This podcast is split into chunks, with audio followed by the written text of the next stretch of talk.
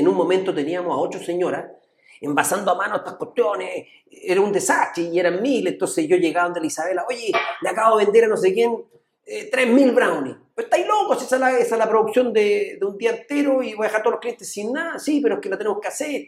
Chuta, ¿cómo lo hacemos? Oye, y yo miraba a toda esta señora ayudando, haciendo las cosas a mano, ya. Y, y, el cuello de botella que teníamos era como lo envasábamos los productos. Rápidamente ella fue solucionando el tema de, de, de cocinarlos. Pero ¿cómo lo envasamos? no sabíamos cómo, no teníamos idea. Google, perdón, que Google ni, recién estaba partiendo el www, las páginas web. Y de repente veo en el supermercado las, las esponjas para lavar, que tienen la forma un brownie y están basados perfecto. Y me acordé. Hola a todos, ¿cómo están? Soy François Pousset y mi invitado de hoy es Patricio Jaras, quien junto a su hermana Isabela Jaras partieron Nutrabien todo partió en el año 84, cuando Isabela estaba viviendo en Estados Unidos y empezó a producir muffins en la cocina de su departamento y los vendía en la universidad. Ese emprendimiento lo trajo a Chile y al poco tiempo Patricio se sumó, vio que había una oportunidad de hacer algo mucho más grande y así fue como nace Nutrabien, que es lo que todos en Chile conocemos. Es uno de los principales actores en bizcochos individuales, tanto en supermercados como en negocios de menor tamaño, y es muy conocido no solamente por los muffins, alfajores, queques y un montón de otros productos. La verdad es que ha sido un gran honor haber entrevistado a Patricio, espero una próxima oportunidad poder entrevistar también a su hermana Isabela para que también cuente su historia, pero esta entrevista está cargadísima de anécdotas, de consejos, para todos los que están partiendo un emprendimiento o para los que quieren dar el salto. Así que se la recomiendo mucho que la vean hasta el final, que de verdad vale oro. Si te gusta, de hecho, ponle un me gusta como señal de apoyo, suscríbete a mi canal para que te enteres de las últimas entrevistas que vaya subiendo.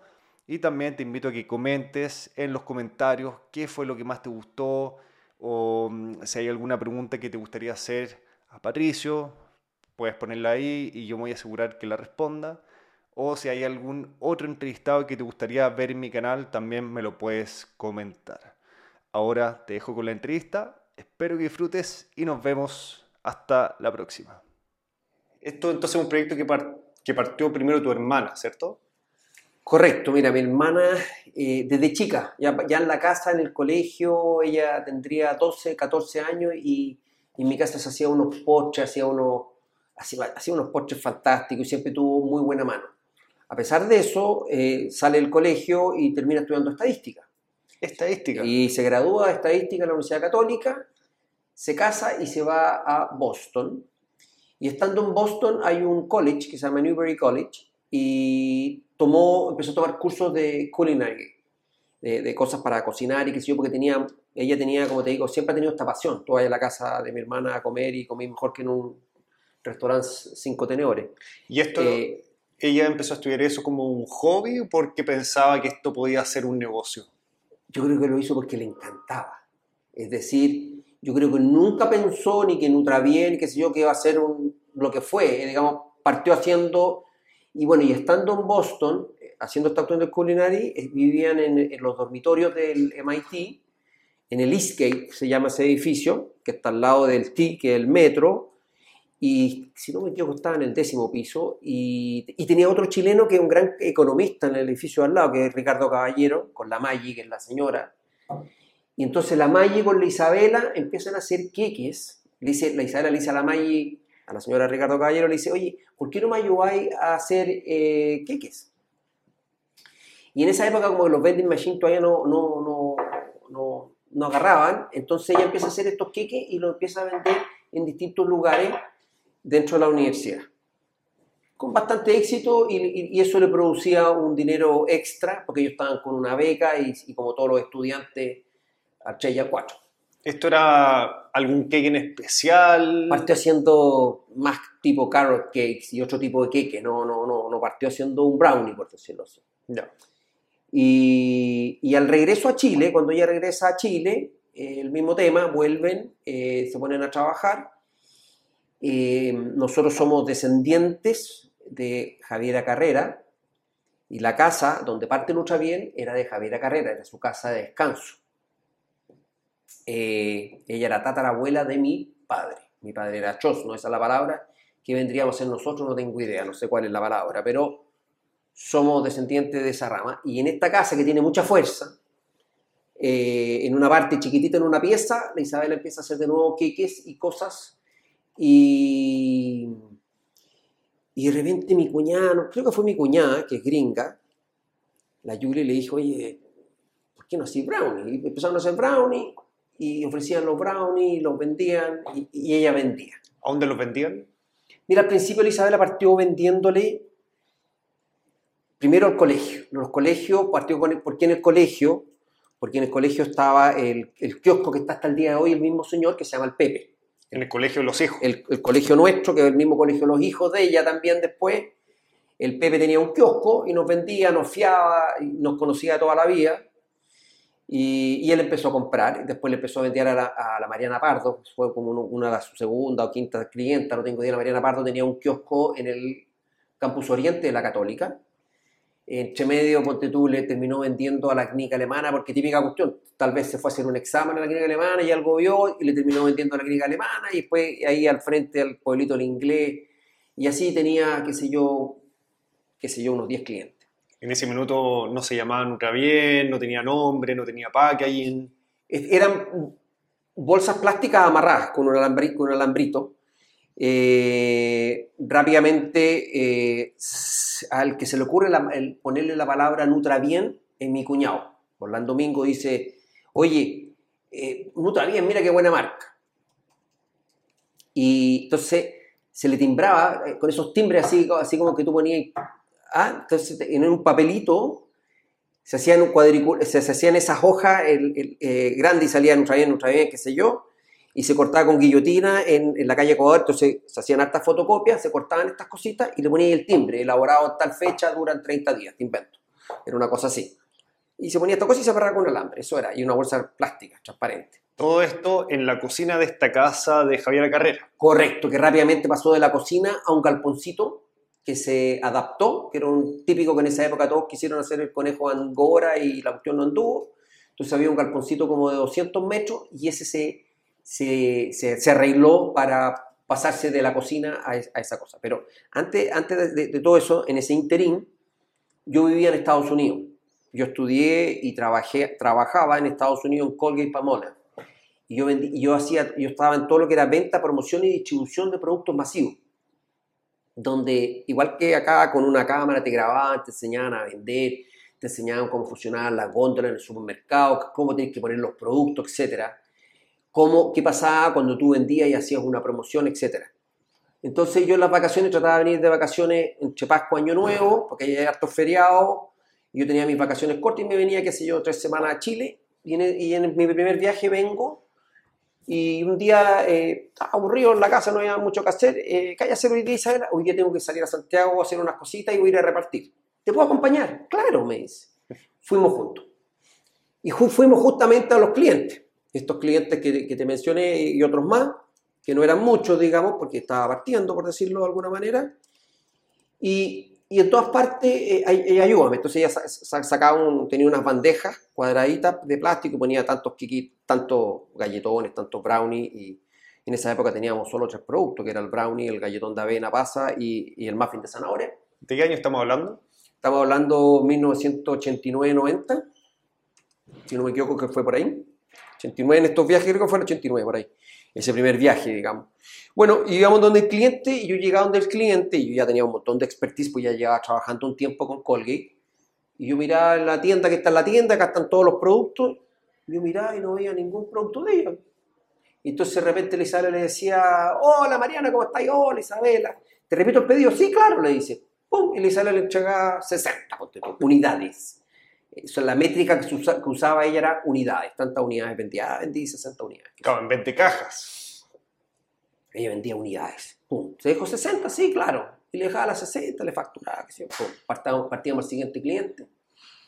La misma cosa, no había un producto. Y al tercer cliente ya me empezó a picar un poco la, la cuestión. Entonces le pregunto al cliente, perdón, no veo los productos. Eh, eh, ¿Cuándo se te acabaron? Y esto era un día martes. Eh, el jueves de la semana pasada. Chuta, que veraste stock y estuviste sin producto desde el jueves hasta hoy día. Sí, claro.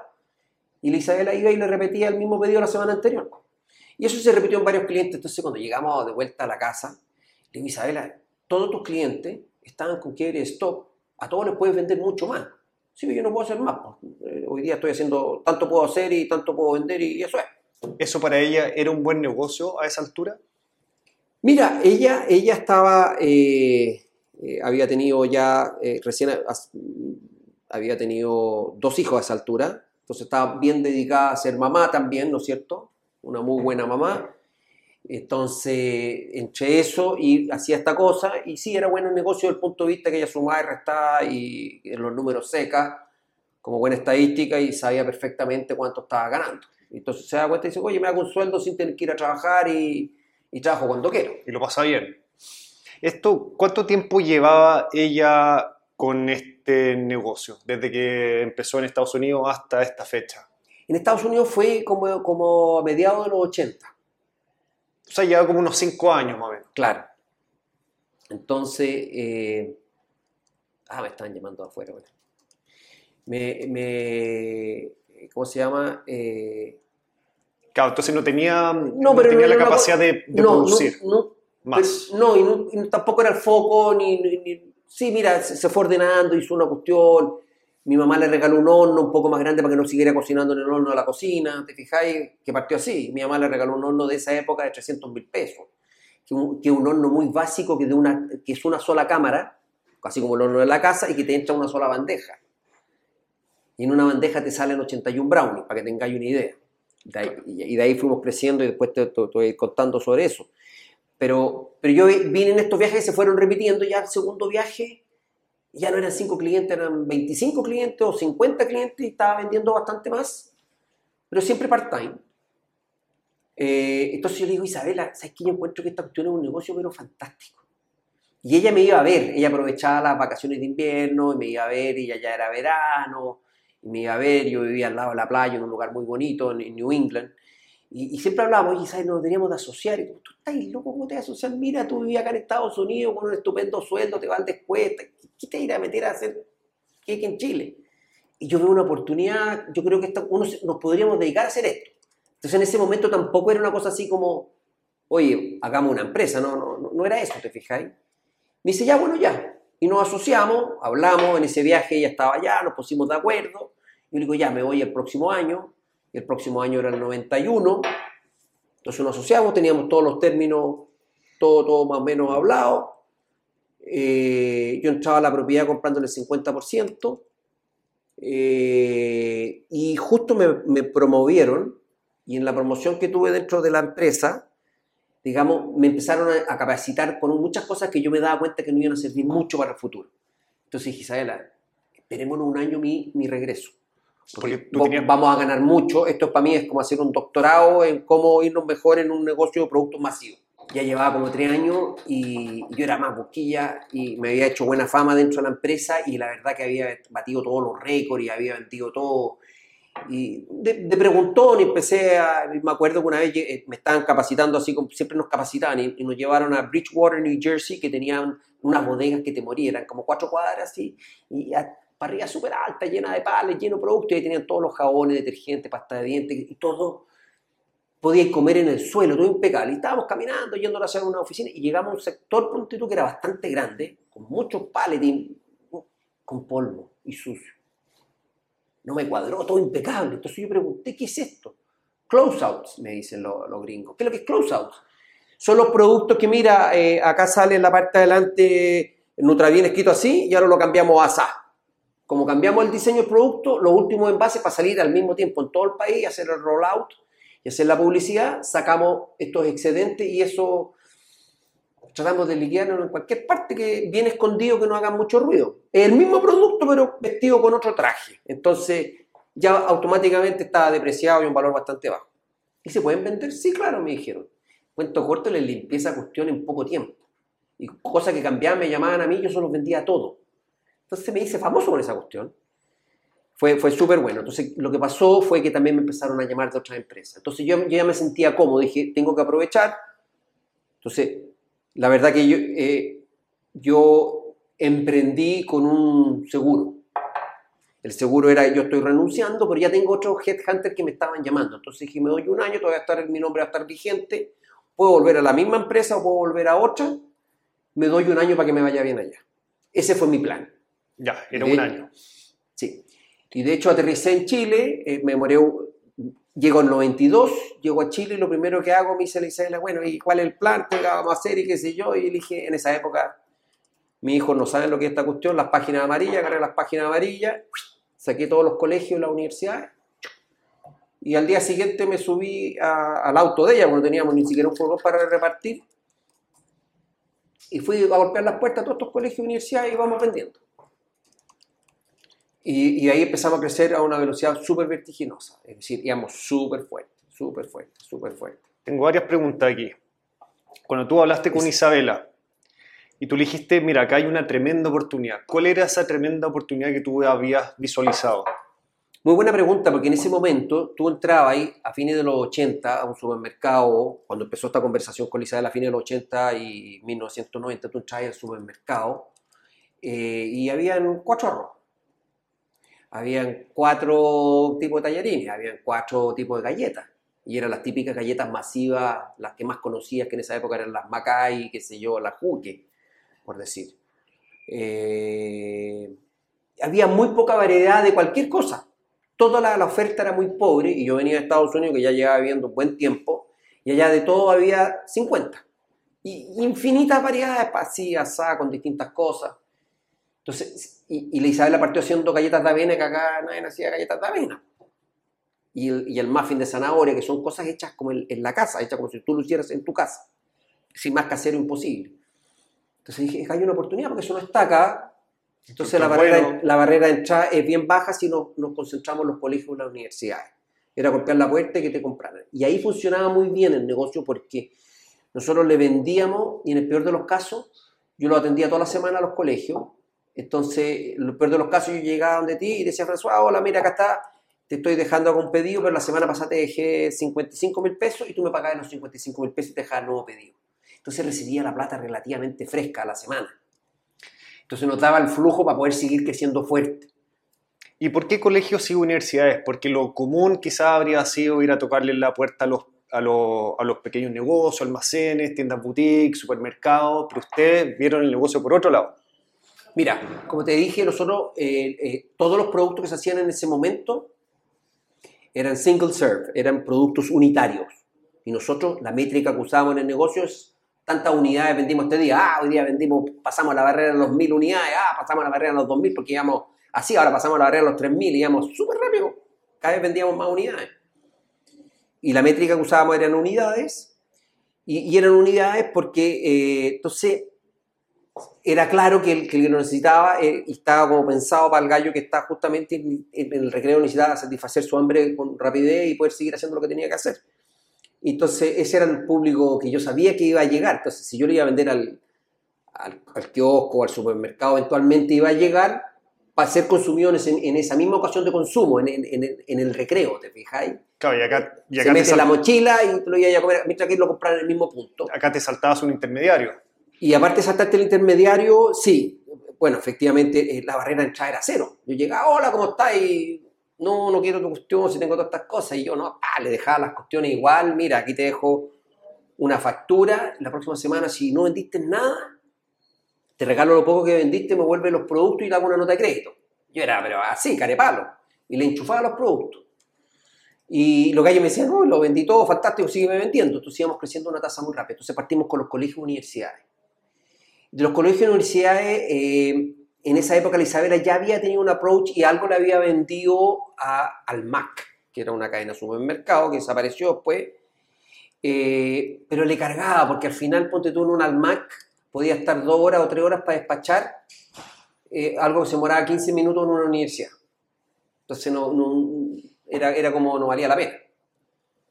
Y después partimos de a poco, fuimos al alma, que empezamos a venderle y, al principio nos comimos a lata, que efectivamente seguíamos vendiendo lo mismo que en un, en un kiosco de la universidad o del colegio, en el supermercado, pero esa opción fue creciendo muy rápido, los, los, supermercados. Y los supermercados, eh, eh, Entonces, bueno, y ahí partimos, digamos, como te digo, estoy, estoy, hablando a principios de los 90, pero íbamos a una velocidad súper rápida, yo tengo los gráficos, te puedo mostrar las ventas. Al principio cada tres meses nos, nos e, era así la velocidad. Y hasta en el minuto que tú llegaste a Chile a asociarte con ella, gracias. Llegaste a Chile, te asociaste con ella, hicieron cambios, por ejemplo, en la producción, contratar gente, más hornos, hornos más grandes. Mira, eh, evidentemente que se hicieron muchos cambios. ¿Desde un principio? o sea, desde el minuto cero que tú llegaste. No, del minuto cero no, pero, pero eh, eh, lo que te quería decir es que se fue adaptando, Isabela se adaptaba súper rápido y, y, con su cabeza muy matemática que tiene y es bien ordenada, bien inteligente, seca, ella no es ingeniero en alimentos y sabe más que los ingenieros en alimentos, es seca hoy día, porque hoy día ha estado toda la vida girando en torno al mundo del alimento. Y, casi todo, eh, lo que pasa es que la cocina no es matemática. Y, el orden de los factores sí te altera el producto en la cocina. En matemática no. ¿No es cierto? Sí, eh, entonces, eh, ella con prueba y error, entonces no era fácil. Lo que te estoy diciendo suena trivial, pero yo te digo, oye, oye vamos a pasar de mil unidades a vender tres mil. Para hacer las 3.000, entonces compramos una batidora más grande. No era cosa que le ponemos el doble de los ingredientes y me salió el producto. Había que ir jugando con prueba y error hasta que le salía la cosa. Después pasamos del horno de una cámara a un horno de que caían siete bandejas versus una. Entonces ya era de 80 brownies a 81 brownies a, a, a ¿cómo se llama? A 7 por 9. Son 600 y tantos brownies en la cocción y en el batch. Entonces, eh, había pero fuimos adaptándonos súper rápido eh, y esa adaptaba súper rápido. Eh, y, claro, fuimos tuvimos que agrandar rápidamente el galpón. Lo más divertido que a todo, esto, nosotros no teníamos plata. Yo, yo me vine a Estados Unidos, yo le compré la mitad a la empresa, pero la, plata, la, la, empresa no tenía dinero, teníamos, no íbamos dando vueltas y estábamos partiendo y, cada vez facturábamos más, pero no teníamos plata.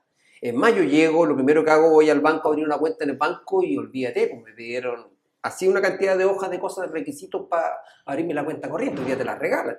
En esa época era un cacho que te abrieron la cuenta corriente. Isabela ya tenía su empresa formada cuando tú llegaste o recién ahí la armaron? Eh, ella ya se había pasado y se había constituido como Isabela Jaras y compañía limitada. Y nosotros cuando nos asociamos al tiro firmamos escritura, hicimos toda la cuestión y ella ahí eh, se, se, firmó que estaba partiendo con un capital social de 32 millones de pesos, que en ese momento eran 100 mil dólares, eh, a enterar, a enterar el capital social y se crea Alimentos Nutravia. Y eso fue en el año 90, a principios de los 93. Y en estos primeros meses en los cuales estaban ustedes dos, ella estaba full en producción y tú estabas full buscando clientes y despachando, ¿así se repartían los roles? Sí, sí, sí, sí, siempre, ella, ella siempre ella tiene un ojo súper crítico, siempre donde pone el ojo, la verdad que, tiene, como te digo, como que tú eres así como, como el Terminator, mira con el ojo y cacha perfecto, te puede ubicar, te dice las cuestiones o, ve cosas que la gente no ve.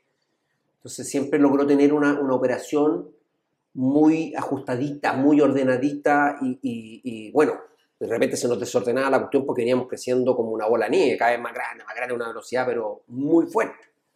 Tú, por ejemplo, todos los días estás llamando a nuevos colegios, nuevas universidades, visitándolo. ¿Era, era muy agresiva esa...? Eh, mira, era, era, dice, ¿cuántos productos puede hacer? Llenábamos todo el, furgón. Eh, bueno, a todo esto llegamos, teníamos para repartir la camioneta de ella, entonces había que comprar el furgón. Entonces, como te contaba, fue muy difícil, no podía abrir la cuenta corriente. Cuento corto, uy, tengo un amigo que vende furgones, compañero colegio toda la vida y amigo. Hola Juanito, ¿cómo estáis? Te puedo comprar un furgón, pero no tengo plata, pero tenemos cheques de la empresa y te puedo pagar en 10 cheques. Sí, pero tengo que cobrar un interés, cóbrame el interés. Me cobró el interés, los cheques, le hice los 10 cheques y me compré un Fiat Fiorino que se llamaba. Perfecto. Oye, pasaron cuatro meses, lo llamo por teléfono, este gallo me dio el después, pero necesito urgente dos más. Entonces, mira, págate los cheques, tráetelo a valor presente, págate de eso, pero te voy a pagar los otros dos con cheques a fecha en 10 cuotas. Ya, y ahí teníamos tres furgones. Y así empezamos a crecer. Y en eso ya, ya, el galpón nos quedó chico. Chuta, Trajimos al maestro. El, galpón era como esta zona de acá. y había que agrandarlo y el maestro nos cotiza 12 millones de pesos, valía la, agrandar el galpón en ese momento. Chuta, ¿dónde sacamos la plata? Y miro para afuera, uy, ahí están los tres furgones. Los furgones valían cuatro palos cada uno, 12 palos, ahí estaban. Y ya estaban pagados. Los pagué súper rápido, como te dije, en 10 meses están todos pagados, estaban los furgones ahí. Vendemos los furgones, los 12 palos, contratamos al maestro, y el maestro nos no hace la ampliación, y nosotros hicimos el primer leasing. Entonces ahí voy, y en vez de tres, pedimos cuatro en el leasing. Pero tú ya mostrabas a los bancos los IVA y el crecimiento, y era otro Chile. En ese momento nosotros vivíamos con, con una pequeña facturación y con un IVA que iba creciendo muy fuerte, con un, con un, con un comportamiento súper bueno, qué sé yo. ¡Pum! Nos pasaron al tiro el leasing, nos pasaron los, los cuatro furgones. Y ahí empezamos a trabajar y esta empresa se creó con leverage. Para los que no saben, leverage es cuando tú trabajas sin dinero con el dinero de otros, en este caso el dinero del banco. Y todo así, que furgón leasing, que oye necesitamos una batidora nueva, otro leasing. ¿Eh? Vamos comprando máquinas y cuestiones y qué sé yo. Y todo a corto plazo y íbamos creciendo a una velocidad muy rápida. Y no nos dimos ni cuenta y ya estábamos en el año 90 y... Hasta el año 97, más que nos doblábamos por año, mucho más. Entonces ya el primer año que crecíamos muy fuerte dijimos, oye, crezcamos máximo al tanto por ciento, porque si no, era la sensación que tú ibas corriendo cerro abajo y cada vez agarrabas una velocidad que, que no, no, te sentías en control, como que te sentías que me puedo caer y me rompo todos los dientes. Entonces, y, siempre teníamos el fantasma de, que, bueno, Chile quebró, la mitad de Chile quebró el año 82, dentro de eso estaba mi papá, entonces teníamos una, un fantasma. Y esta cuestión no, chuta, nos da susto. Entonces, a ver, controlemos un poco esta cosa. Bueno, puro crecimiento y el 98, primera chantada, primera vez que nosotros vemos que la oferta, es decir, yo siempre, yo le decía, Isabel, ¿hace cuánto podía hacer? Hace, me llame, la planificación de producción, olvídate, yo le decía, ¿cuánto podía hacer? Hazlo todo. El mix de que podáis, házmelo todo y nosotros lo, lo enchufamos arriba de la camioneta y ya teníamos el historial de qué es lo que vendí la semana pasada, entonces yo más o menos sabía y con eso le ofrecí, hacíamos el forecast, por decirlo de alguna manera, pero todos llenábamos las camionetas y salíamos a vender. Y todos los días salíamos a vender, entonces cuando llené el primer furgón y lo llené entero, yo hacía más o menos 20 clientes al día. Pero yo salía a las 6 de la mañana a repartir, llegaba a las 7 el primer cliente y terminaba en el último a las 5, de ahí pasaba a la, Vega, en La Vega compraba y subíamos eh, en un local que se llamaba La Cacerita, comprábamos el azúcar y, varios productos, insumos que necesitábamos para seguir produciendo y llegaba a la fábrica, qué sé yo, a, a las 7 de la tarde, ahí cuadrábamos las cosas y el día siguiente salíamos de nuevo. Entonces iba a una velocidad súper rápido y una vez que llené ya no, no tenía más días, trabajaba de lunes a viernes, realmente súper fuerte, tenía, ya cachaba todos los clientes de memoria cuánto compraban, qué sé yo, con un vendedor al lado que aprendió bien, después siguió ese vendedor. Después llené la segunda camioneta. Después llené tercera camioneta. Después llené la cuarta. Cuando llegué a la cuarta, al primer vendedor lo pusimos de supervisor. Y él empezó a abrir nuevas rutas porque ya, ya, ya veníamos muy grandes, había que estar más en la oficina también, empezar a ordenar los papeles y las cosas que teníamos en la oficina. A todo esto, todo esto partió, nosotros no teníamos software. ¿Cómo manejábamos esta cuestión en un cuaderno de jardín infantil de mi sobrino Cristóbal? que están todos dibujados por un lado, pero la otra página estaba limpia. Y somos tan apretados o, tan económicos, por decirlo de alguna manera, que mi hermana escribíamos todas las cosas en el, otro lado para no perder los cuadernos, las oye, pero súper ahorrativo, súper ingenioso, una cosa increíble, porque teníamos un peso. Y, y, en eso no sé por qué alguien nos regaló, teníamos esos computadores viejos, esas típicas cuestiones que prendían la pantalla en verde así, y la letra en verde más fosforescente, y nos pusimos esta cuestión que era el Lotus 123. El Lotus 123, para los que no saben, es un Excel, una especie de Excel. Y ahí manejamos, ahí poníamos, ya le vendimos a Pepe 55 mil pesos, tanto, y teníamos tres columnas, tantos brownies, tantas galletas, que si yo, yo sabía y podíamos llevar el registro que, y sumaba, y entonces con eso ya podemos producir para la semana siguiente, y qué sé yo. Y se fue muy rápido. Pero el año 98, ¡pa! Esta cuestión se frena, todo lo tú producías y más, más, y de repente, por primera vez voy a los clientes y estáis acostumbrado a llegar y que estaban prácticamente pelados y le venía a reponer. Y los clientes te dicen, no, no, no, déjame la mitad. ¿Por qué? Porque se echan toda la venta. ¿Qué pasó en la crisis asiática? Para los que no recuerdan, hubo una crisis bastante fuerte el año 98 y una cosa que sucedió fue que subió la tasa interbancaria a 14%, entonces la plata se restringió, porque hasta antes, de eso era muy fácil, tú ibas a los bancos y te pasaban plata y andabas, y de repente la plata se puso súper cara, se chantó la venta. Chuta, ¿qué hacemos? Nosotros miramos y dijimos, chuta, si se baja la venta así por los primeros tres días, me asusté, eh, porque teníamos harta gente ya, harta gente seríamos, seríamos fácil 18 personas, ¿qué hacemos si se baja la mitad? Vamos a tener que echar a varios, entonces esa cuestión te duele el alma y con lo que te costó encontrarlo, capacitarlo, y se forma una familia, era una, eh, olvídate la armonía que trabajaba toda esa gente, era, era más entretenido estar ahí que en, una fiesta, lo pasaban súper bien, eran, y muy cargado la mujer, la fábrica era prácticamente, esta es una empresa muy, muy femenina, no solo de líderes femeninas, sino en esa época eran puras mujeres en producción, no teníamos, habíamos traído un solo hombre, y se lo agarraban para el fideo, no te explico cómo. Pero muy simpática. Chuta, ¿qué hacemos? Y después dije, bueno, en realidad ha sido súper cómodo, estábamos vendiendo y habíamos crecido muy fuerte en Santiago y alrededores, quinta región y qué sé yo. Y dije, bueno, hay que ir al sur y después hay que ir al norte. Entonces cargué un furgón, en el furgón me cabían aproximadamente un palo 8 de, producto, era un, un, furgón chico de 6 metros cúbicos, y me caían, como digo, como un palo 8 más o menos, iba incluido, me acuerdo, en ese furgón y lo cargué hasta el techo. Dije, ya, voy a ir hasta Temuco vendiendo.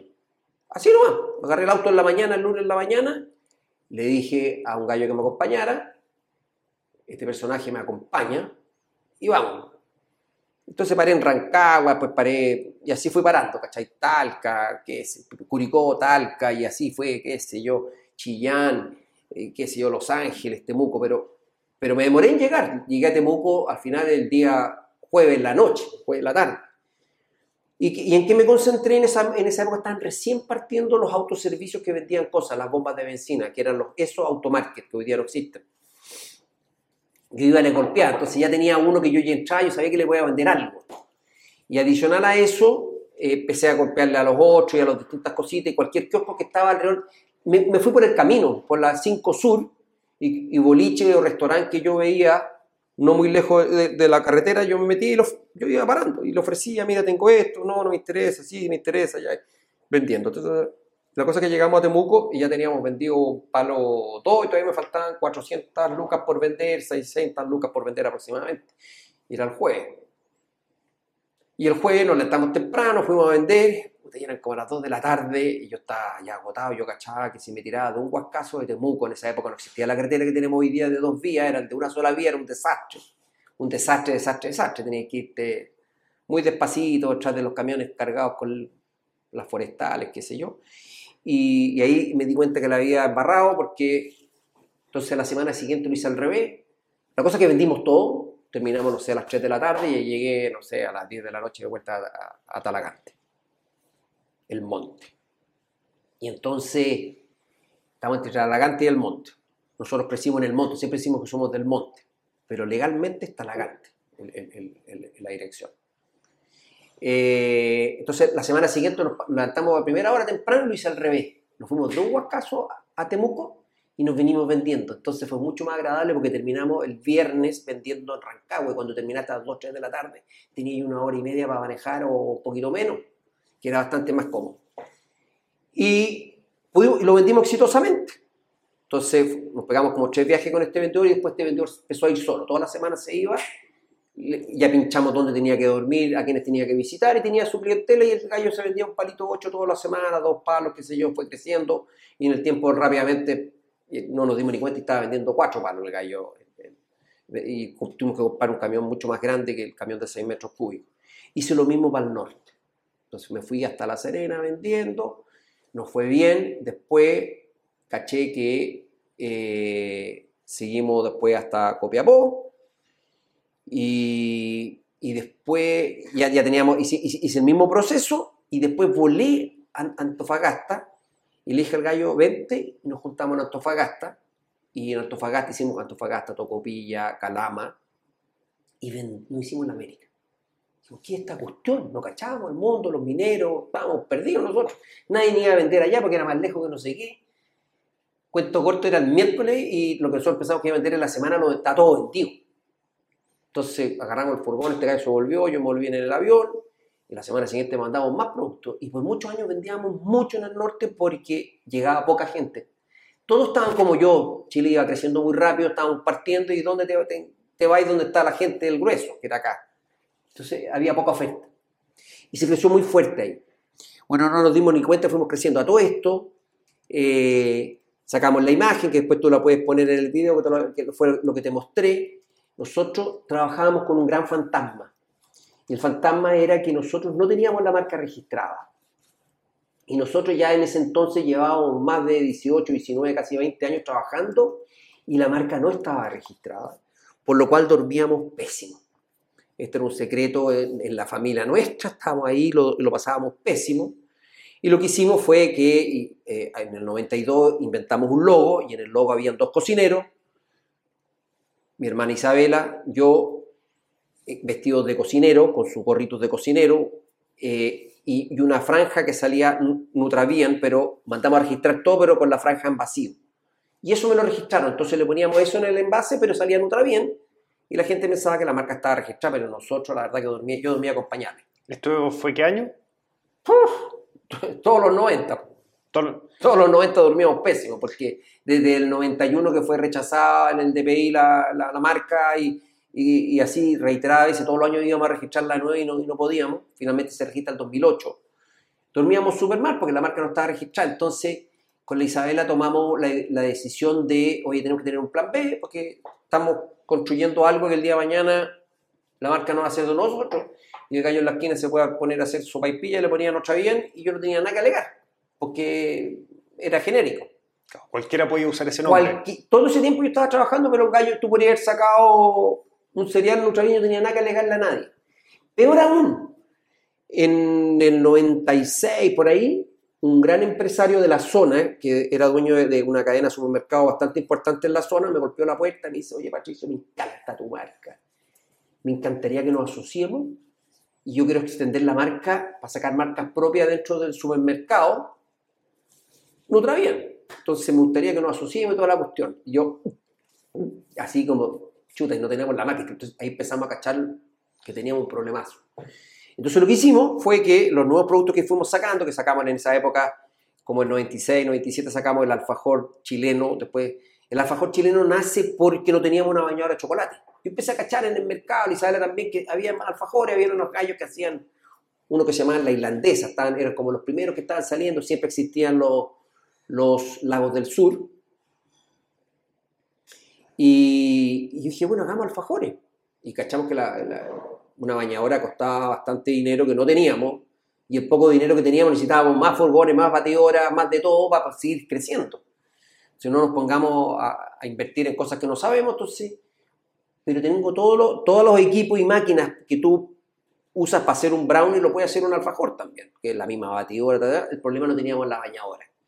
Cuento corto, llegamos a los sin baño y le pusimos alfajor chileno.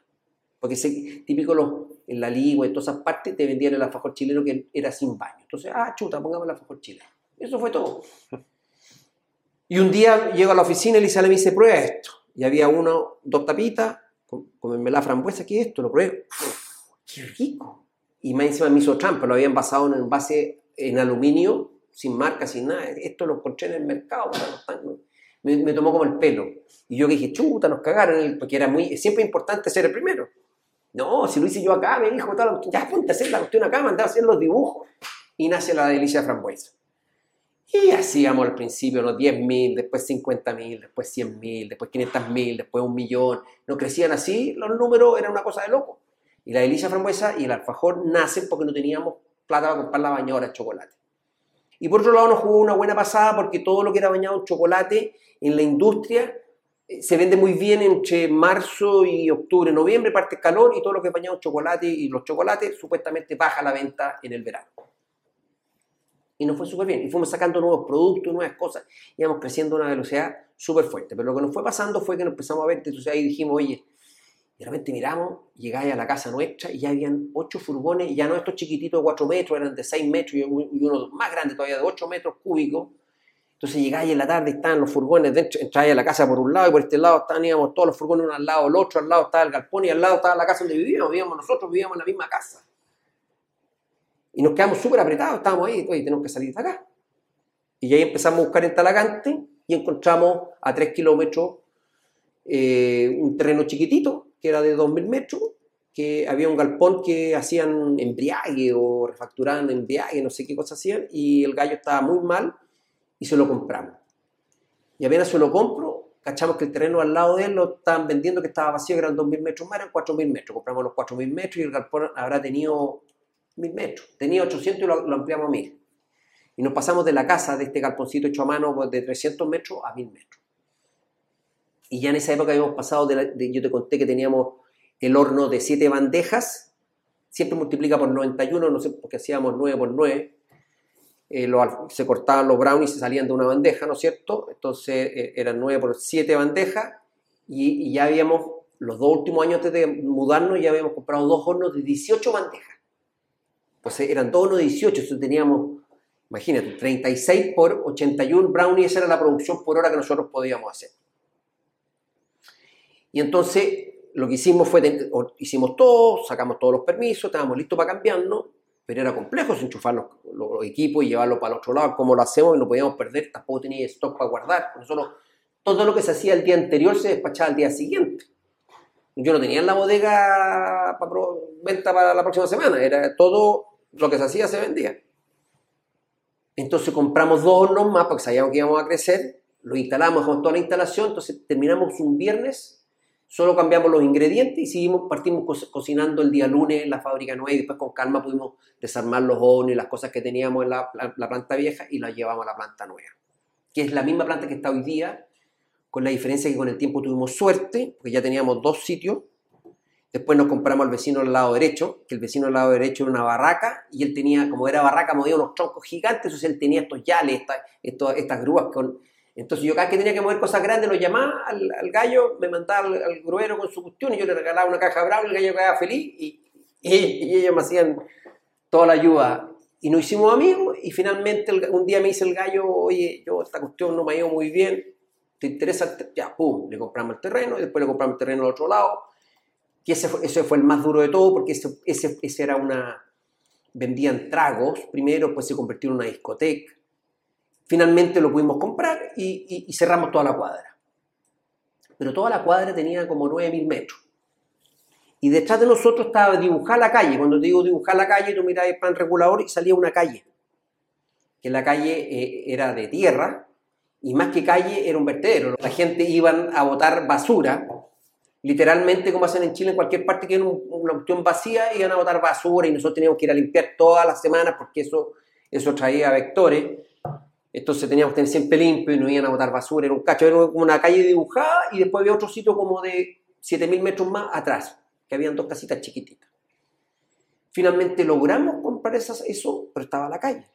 Entonces nosotros nos acercamos a la municipalidad y al gobernador y dijimos, mira, en este momento ya empleamos a 100 personas en Bien eh, necesito ampliarme necesito este espacio y con esto nosotros vamos a tener trabajo tranquilo para nuestra bien y hasta el 2025 sin ningún problema. Pero yo calculo que al 2025 vamos a tener 400 personas en la empresa, fácil. Por esta, por esta razón, pero yo necesito eh, que, esa, esa, calle que no está, porque había un plan que algún día a hacer una calle. Entonces lo que yo les sugiero es, pucha, si ustedes me dan permiso y podemos cambiar esta calle a la parte superior del terreno, eh, y yo puedo cerrar toda esta cuestión, yo puedo tener un trabajo digno, muy bueno para la gente de Talagante y el Monte. Lo logramos. Y nos compramos y hasta el día de hoy está otra bien ahí. Eh, en eso, eh, a todo esto, íbamos creciendo muy fuerte y como te dije, teníamos un fantasma.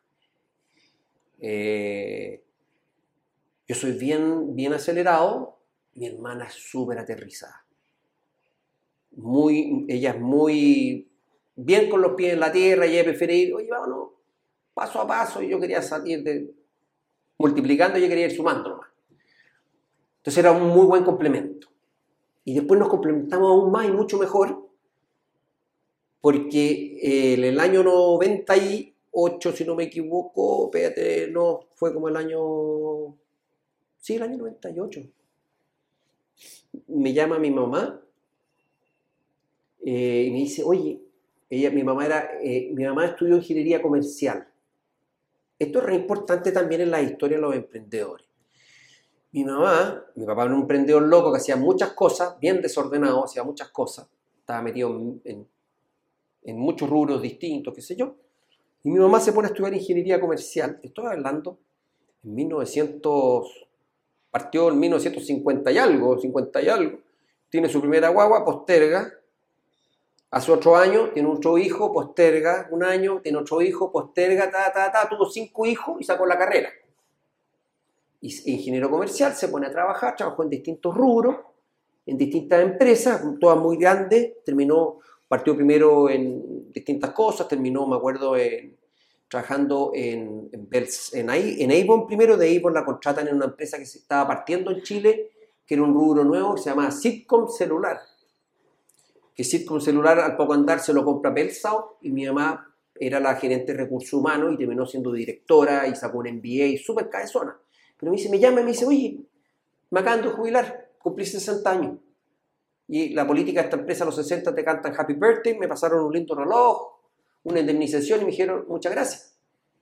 Y la verdad que me mamá a los 60, aparte de ser estupenda, regia, entretenida, simpática, las tenía todas. Y no tengo claro que voy a ser mamá. Vente a trabajar con nosotros, por favor, porque yo estoy desesperado. Necesito a alguien que me ayude. Eh, eh, pierdo todos los días tanto tiempo haciendo esto y esto otro. Necesito a alguien de confianza, porque esa es la otra cosa. Necesito a alguien de confianza porque... Ya, me dice. Sí, yo puedo trabajar, pero tengo un problemita. Sí, ¿cuál es el problema que tenés? no te puedo pagar que te pagan en Belsas, pero no te puedo pagar un tercio con suerte, te puedo pagar. Pero vamos a pasar el descuento, mamá. Yo te paso a buscar, yo te traigo de vuelta a tu casa, vamos a almorzar juntos, lo vamos a pasar súper bien. Ya, pues me dice. En esa época no existía la carretera que hay hoy día, todas estas carreteras urbanas que tenemos y la carretera para llegar de Santiago a Talagante. Entonces era un viaje jodido ir a Talagante. Entonces mi mamá seguía, dormíamos varios días en Talagante mismo, digamos, y ese que ahí se, pone a trabajar con nosotros, súper entretenido. Y adicional a eso, mi, hermana menor, nuestra hermana menor, eh, estaba en Estados Unidos, porque su marido también estaba haciendo un posgrado, también en MIT, también estaban en Boston. Eh, ella llega a Chile, viene llegando a Chile y me dice, oye, eh, oye, ¿por qué no nos ayudáis? y nos parte ayudando. Pero al poco tiempo ellos regresan a Estados Unidos. Eh, mi, mi, cuñado tiene un PhD y fue visiting professor por a una universidad, no me acuerdo si fue visiting professor a MIT o a Harvard, no me acuerdo, una de las dos. Y la Paula postula a, a Harvard a un posgrado, porque ella es psicóloga. Y la aceptan tiene un problema, mi hijo tengo un problema, el programa en esa época, te estoy hablando, en los 90 valía 78, 88 mil dólares, una cosa así, no tengo la plata. Y lo único que pensé fue en ti y la Isabela, ¿ustedes me podrán ayudar? Entonces le dije, sí, te podemos dar la beca en nuestra vida. ¿Qué es esa cuestión? Dijo, no, eso es fácil, pues te, la vamos a pagar, pero después tú vas a trabajar, tú vas a tener un costo de mercado y nosotros te vamos a pagar lo que te podemos pagar y te lo vamos a ir restando contra el, el tuition, que se llama lo que te costó la universidad estudió, volvió, no nos dimos cuenta y pagó la deuda. Y ahí ya estábamos fritos. ¿Y qué hacemos ahora? Porque ahora su valor de mercado era, no sé, de esa época, cinco palos y yo con suerte le podía pagar tres. Le dije, mira, no te puedo pagar lo que vale el mercado, yo sé que tú valís tanto, ya, ya nos pagaste todo, te agradecemos mucho, pero te vamos a ofrecer stock options. Y nosotros teníamos una valorización muy clara de la empresa, porque teníamos una valorización súper clara porque eh, esto pasó, lo que te estoy diciendo, el 2002, y al 2002 ya habíamos tenido como cuatro o cinco ofertas de compra. Ah, sí. Sí. Entonces, como teníamos las ofertas, venían todos los años así, te golpeaban la puerta, oye, quiero hablar contigo, qué sé yo, ay, no sentamos. La primera vez fui a hablar así nomás, como sin cachar mucho. La segunda vez ya empecé a cachar mero, y al mira, al final ese paseo lo hicimos el, el, 98 la primera vez, después el 99, 2000, 2001, 2, 3, 4, 5, 6, 7, 8, todos los años. Y al principio era una empresita, después eran dos empresitas al año, después eran tres empresitas, después eran tres empresotas, después eran em, super empresas que cotizaban en bolsa fuera de Chile, tremendas empresas que te querían comprar. Entonces, yo les preguntaba cómo llegaste al valor, ah, yo notaba, yo, yo empecé a casar eh, a, entender muy bien cómo llegaron al valor. Y entonces tenía súper claro lo que valía la empresa. Entonces yo le digo a la Paula, mira, acá está la oferta, cuánto nos han ofrecido, yo te ofrezco hoy día que tú entres hoy día acá. Esta fue la última oferta que, que tuvimos, nos ofrecieron 10 pesos por cada acción, por decir algo. Y, si tú te fijáis, e, eso equivale a tantas veces venta o, tantas veces utilidad. Y esta es nuestra proyección de crecimiento para el próximo año. Yo, el stock option, lo que yo te estoy dando es un periodo de 5 años, fue el 2003. 2003 eso. 5 años para que tú puedas completar y pagarlo. Nos vas a pagar las acciones, pero a 10 pesos. Pero lo más probable es de, eh, eh, de pagar, no hay ningún plan de como cuota del banco con cuponera. Tú vas a pagar lo que puedas, pero al año X tienes que tener todo pagado, las stock options. Pero congelado el valor de entrada. Y de hecho al año siguiente llegó una oferta que era casi el doble, entonces dijo, estoy pagando la mitad de la, cuestión y al año siguiente llega otra oferta, entonces estaba feliz.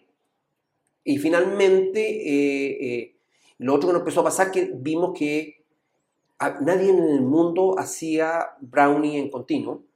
Todos los brownies eran artesanales. Se hacen unas bandejas, tú así estiras la masa, te puedo mostrar los videos como es, se cortan los, brownies para un lado o para el otro, se sacan, se enfrían y se envasan.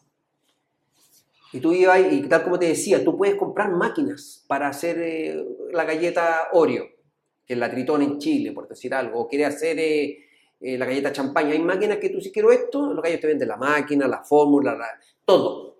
Plug and play, tú aprieta y sale. entonces yo iba dando estos productores con mi hermana y íbamos, oye, queremos hacer brownie. ¿Cómo lo podemos hacer? Pues tú lo hacías y el brownie es un milkshake, que es una masa muy líquida, ¿no es cierto? Color bien café intenso, que si yo lo pongo en esta bandeja y si la bandeja no tiene orilla, se cae.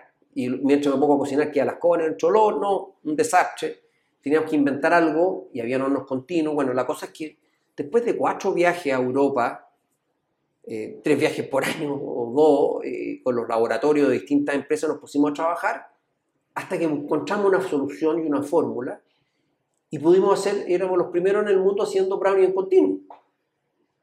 Entonces, evidentemente, nosotros, estos callos no podían vender lo lo que habíamos inventado con ellos y nosotros lo hacíamos y ahí nos fuimos como tubo, porque empezamos a hacer brownie de hacerlo eh, a mano en líneas continuas. Ahí terminamos nuestro brownie cuando partía, el horno tenía 20 metros y el enfriado tenía 15, después la curva, entonces en un momento dado tú sacáis la foto y tiene un brownie que tiene un metro de ancho por casi 20 metros, más de 20 metros de largo. Tú, tú puedes sacar la foto y llamar a, a, a Guinness. A Guinness y mira, aquí tengo el brownie más grande, mide un metro. El problema es cómo sacarlo. ¿Dónde, ¿Dónde ponía el brownie de 15 metros? O 20 metros. Bueno, inventamos esta máquina y nos fuimos como cohetes. Pero, pero el problema, antes de comprarnos la máquina, ya habíamos cotizado la máquina y la máquina, la máquina era muy cara. Nosotros sabíamos que esta acción iba a costar 3, 4 millones de dólares por lo bajo. La pura máquina. A eso tenía que agregarle la casita donde iba la máquina, que era otro palo más, eran 5 palos. entre 5 y 6 porque eran, en euros, eran 5 millones de euros más o menos el total, me acuerdo de toda la cosa. Si te compráis la más chica, en vez de, ese número bajáis a 4, pero producéis menos de la mitad, entonces era como tonto, había que comprarse la grande. Y por otro lado mi hermana me decía, si compramos la grande, el Excel dice que la vamos a hacer andar 3 días y después a estar durmiendo. No, si la vamos a vender, no, nos atrevíamos, ¿cuánto vale? vamos a quedar endeudados hasta el cogote, no sé si los bancos nos van a prestar esa cantidad de plata. Si nos llega a ir mal, baja la demanda, vamos a quebrar. Empiezan todos los fantasmas. ¿Cómo hacemos? ¿Cómo avanzamos? mira, aquí tenemos toda esta oferta los últimos 10 años. Toda esta gente. ¿Qué te parece que hagamos un proceso? No de venta, sino un proceso de asociación, donde invitemos a algún player importante que quiera crecer con nosotros. Cosa que de alguna manera valide lo que estamos haciendo eh, por un lado, y nos dé la tranquilidad económica de, no equivocarnos. Ok, entonces hicimos un proceso. Y en el proceso invitamos a, todas las empresas que nos habían contactado alguna vez y algunas otras. Y todos respondieron positivamente y todos quisieron participar y tenían que, para poder recibir la información, que era un memo informativo de ocho páginas, y con este memo informativo ellos tenían que mandar una oferta, una, oferta indicativa, no, no vinculante, pero ya, ya, ya entraba a conversar, pues todavía no le mostráis ni la fábrica, nada. Tú le, le mandáis cuatro, ocho páginas, esta es la información, acá está nuestra historia, esto es lo que vendemos, estos son nuestros números, y esto es como vemos para adelante la cosa. Y lo que ellos te hacían es, ya, pum, los metimos todos en la juguera. Y la idea es que cada uno hiciera su oferta. Claro, entonces, y fue súper entretenido porque llegaron todas las ofertas, y yo me junté con cada uno de ellos, y a todos les preguntaba, ¿cómo llegaste a este valor? Entonces me decía, mira, llegué a este valor porque tenéis todos estos clientes. Otro decía, llegué a este valor porque tú, tú evitas esto y lo multipliqué por tanto. Otro decía, no, porque tú vendes tanto y lo multipliqué por tanto. Todos tenían una fórmula y todos llegaron a valores muy similares, de distintas formas, pero me fue enseñando las distintas maneras de valorizar, valorizar la empresa. Y tenía súper claro el valor. Entonces, por eso te digo, la Paula pudo entrar y cachaba perfectamente el valor y le congelamos el precio. Hicimos este proceso con todas estas empresas y lo declaramos desierto. El valor estaba bien. Nosotros habíamos pensado, nos van a ofrecer más o menos tanto, con ese tanto eh, vendemos la mitad. Pero nosotros nos quedamos con el manurio, con el cambio, el embrague, el freno, con todo, porque nosotros somos los que sabemos del negocio. Ok, hicimos todo el proceso y nadie entendió. Llegaron todas las ofertas, en valor estábamos bien. Ok, check, lo hicimos bien. Lo que estaba malo era que todos, todos te pedían el manurio, el freno, el cambio, y ellos querían manejar y pasarnos nosotros al, al asiento del, del, pasajero. Y dije, no, pues, si esta cuestión es así, estos gallos al año, dos años, nos van a decir muchas gracias, hasta luego, y nos van a hacer un cheque y nosotros nos vamos a quedar en la calle. Si nosotros somos los que queremos seguir, estamos pasándolo bien. Pero estábamos asustados. Es decir, comprar 5 millones y tanto de euros en ese momento para nosotros era ordenadito, no iba bien, nos daba para pagarnos un sueldo y punto. No, no. Pero no para tirarnos a, a, esa, a, esa, inversión que era muy grande. O sea, todos querían ser controladores. No había nadie que estaba dispuesto a hacer eso. Y entonces eh, declaramos desierto esta cuestión y seguimos conversando por el lado con varios de los que quedaron más cerca, de alguna manera u otra, porque en el proceso fuimos como achicando, así con un, campeonato de tenis, fuimos achicándolo, achicando por distintas razones y llegamos como a los tres que más nos gustaban. Y había uno que nos gustaba mucho, por, la, por las razones tal vez equivocadas. ¿Por qué te digo equivocadas? ¿Por qué nos gustaba mucho? Porque no tenía idea de brownie, no tenía idea de galletones, no sabía nada. Y ellos se nominaban los reyes o los número uno en Chile de los ready to drink, en la industria de los productos para ser tomados inmediatamente. CCU. De lo que hacíamos nosotros no sabían nada. Entonces dije, mira, si partimos con ellos, nos asociamos con ellos, por lo menos vamos a poder seguir trabajando tranquilos 5, 6, 7, 8 años, antes que si, si crecemos nos va bien, por ahí nos digan muchas gracias, hasta luego, no tengo idea, porque y aprendan el, lo oficio, el oficio. Los otros ya saben y sabían más que nosotros porque si, si hablaba ahí con, un, con, con otra empresa que eran extranjeras y otras nacionales muy grandes, eh, olvídate, tenían una fábrica gigante y se, se, peinaban con todo lo que era producir cosas con harina y qué sé yo. Chascarros, miles, millones, todo lo que te cuente son pocos, lo pasamos mal. Entonces, bueno, la cosa es que en el proceso seguimos hablando con CCU y teníamos esta inversión por delante, nos asociamos con ellos.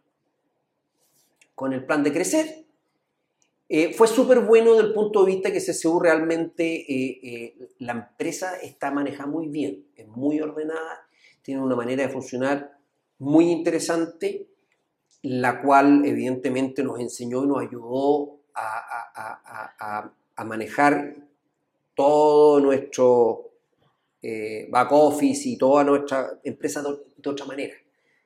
Hasta la asociación o hasta este proceso nosotros seguíamos hablando de unidades entonces yo le hablaba a, estos clientes, no, que estoy vendiendo 5 millones de unidades, 7 millones de unidades, no tengo idea, ya, ya eran millones de unidades que vendíamos al mes, no tengo idea.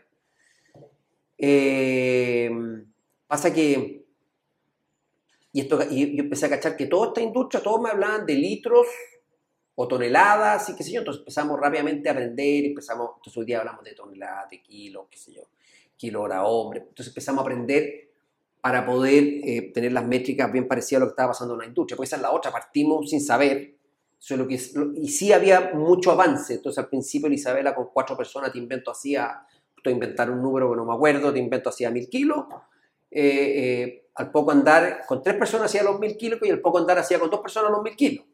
porque se le iban ocurriendo cosas, ideas y cositas que con un movimiento hacía 10 movimientos anteriores y, y estas cosas, con mucha, siempre buscando la eficiencia. Eh, pero estábamos asustados, ¿cómo hacemos para comprar esta? ¿Cómo nos pegamos este salto? Y si, llega a bajar la, la demanda, eh, poder hacerle frente y no irnos de espalda, como con Dorito, plop, y quedamos en la calle.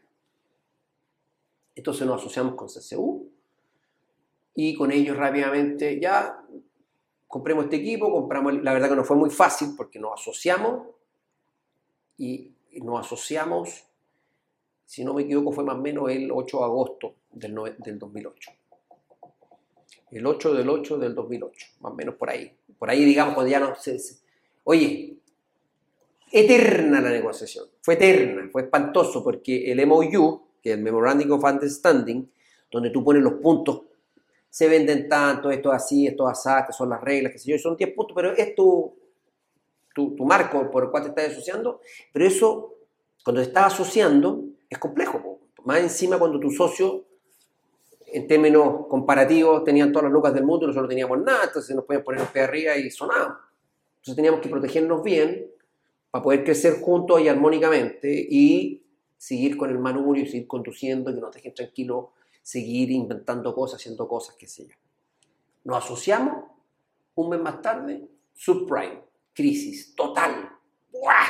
chantazo, todos los gallos con la cara así en el parabrisas, y CCU paró todas sus inversiones de millones de UFD que todas se pagaban súper rápido porque no, el mundo estaba malo, se quedó las cobas, mira acá quebrar Lehman Brothers y pueden quebrar más bancos, viene muy fea la cosa. Entonces, nos asociamos, yo, yo estoy haciendo no sé cuántos millones de unidades al mes y no puedo hacer una unidad más. ¿Para qué me asocié? entonces el primer año fue bien frustrante porque yo, yo quería que compráramos la máquina ya, un, dos, tres café. Y ellos nos decían, no, pues, tenéis que esperar un poco porque tenemos que ver qué pasa con el mundo y tenemos todo vendido. Pero por un lado fue bueno porque entonces, bueno, ¿qué podemos hacer si tenemos todo vendido, nuestra, todos los kilos que podíamos producir? Fuimos optimizando, fuimos mejorando y fuimos concentrando en los clientes con mejores precios y fuimos depurando, entonces fuimos mejorando nuestro margen. Finalmente, cuando tú tomas la decisión de comprar este equipo, que al final nos costó como un poquito como cerca de 4 o 2, 4 3 millones de euros nos costó esta línea, una línea preciosa, que de principio a fin son, son, eran poquito más de 120, 140 metros por ahí. ¿Eh? Sí, porque da, una curva, no me cabía, tenía que dar una curva y sale. Es bien, grande la línea, es preciosa. Eh, le tuvimos que hacer la fábrica, tuvimos que hacer la casita para recibir la línea. Pero el momento que tú pones la orden de compra, bueno, primero la inventamos. Una vez que la inventamos, la validamos, dijimos ya, ya, ya, Ahora te vamos a hacer la orden de compra, hicimos la orden de compra, tú pones la orden de compra y en el momento que tú pones la orden de compra tienes que poner, eh, creo que el 30% upfront. Ah, por adelantado pagas el 30%. Después pagas el 60% o el 55% contra eh, la entrega, contra el delivery que se manda. Entonces, los gallos lo ponen arriba al barco y ahí tú le mandas el cheque por los 50. Y el saldo una vez que están dando la máquina en, en el destino. Andando, o sea, ya funcionando. funcionando. Porque, porque claro, este no es un auto que así pum y parte. Tenéis que instalarlo y, y, dejarlo calibrado para que funcione, etc. Y ahí ellos también viajan a la fábrica, te instalan y todo. Sí. Y las líneas, y esto, esto pasa mucho en la industria, las líneas en general son, no son monomarcas. No es como que me compré una línea y es todo marca Subaru, por decir algo. Eh, aquí te compráis el motor Subaru, la caja de cambio Honda y, qué sé yo, y el resto, por decir algo, de alguna manera. Teníamos, teníamos distintos, es decir, toda la primera parte era un productor italiano, la segunda parte eh, con, con, partes muy importantes, perdón, la primera parte era danés, la segunda parte era italiana y la última parte también era italiana, pero eran distintas empresas. Y armamos esta línea. Bueno, fuimos al banco a pedir la plata con su CSU de socio oye, queremos esta platita, préstenos esta platita, qué sé yo. Y nos prestaron la plata, crédito a cuatro años, y la pagamos cuatro años, no nos dimos ni cuenta, porque más encima el Excel decía que le íbamos a funcionar tres días, qué sé yo. Y no, terminamos usándola al tiro todos los días. porque cerramos mucho. Yo cuando vi la cuestión salimos a vender como locos, empapelamos la, la industria con, donde, todo, donde veíamos oportunidades que antes las dejáis pasar porque no tenían mucha capacidad, no tenían más capacidad, esa era la realidad. Vamos golpeando puertas. Y partimos como cohete, como cohete en esa cuestión. Lo otro, en todo este tiempo, recién ahí el 2008 sale la marca. Entonces de repente mi abogado me llama y me dice, oye, te tengo una novedad, esto fue el 2008, cuando, justo, justo cuando estábamos en el proceso de asociación. Yo tengo una novedad, eh, están pasando una nueva ley en Chile que se llama Secondary Meaning, tal como lo indica la palabra en inglés, las palabras adquieren un significado por el uso que tú le has dado, entonces podemos pedir la marca. Y la pedimos. Y pedimos la marca y finalmente fue otorgada a nosotros. Y hoy día los cabros cuando estudian están estudiando leyes, el secundario mini, estudian el caso de nuestra vida. Que fue increíble porque nos dieron de inmediato, porque la gente automáticamente identificaba, sabía que nuestra bien eran estos productos, que los estaban, todos en el DPI los conocían porque eran consumidores. Entonces, fue súper fácil conseguir, finalmente conseguimos la marca, ¡guau! Un alivio. En ese momento, como habíamos dormido muy mal todo ese tiempo, fueron cercanos a 19 años, eh, ya teníamos la mitad de la venta bajo Sweet Life. La delicia frambuesa, el alfajor, el brownie choc lo sacamos bajo Sweet Life. Será como la garantía. El mismo, logo, el mismo logo, eran los mismos cocineros, pero en la palabra donde estaba escrito, le pusimos Sweet Life y, el ribete que era como burdeo alrededor de este rombo que tienen los dos cocineros que están dentro, era también de bordeo con blanco, pero, pero un pequeño cambio. Pero, rápidamente los miráis y eran casi lo mismo. ¿Ya? Entonces, nosotros teníamos un plan B. Oye, nosotros nos habíamos dado un tiempo, no pasa este tiempo, nos cambiamos todo a Sweet y se acabó. Pero tenemos que tener una marca. No podíamos seguir sin marca. Pero igual aprendí varias cosas. Dije, chuta, qué curioso. tenemos la mitad de la venta en una marca, la mitad en otra, marca. En ninguna hacemos publicidad.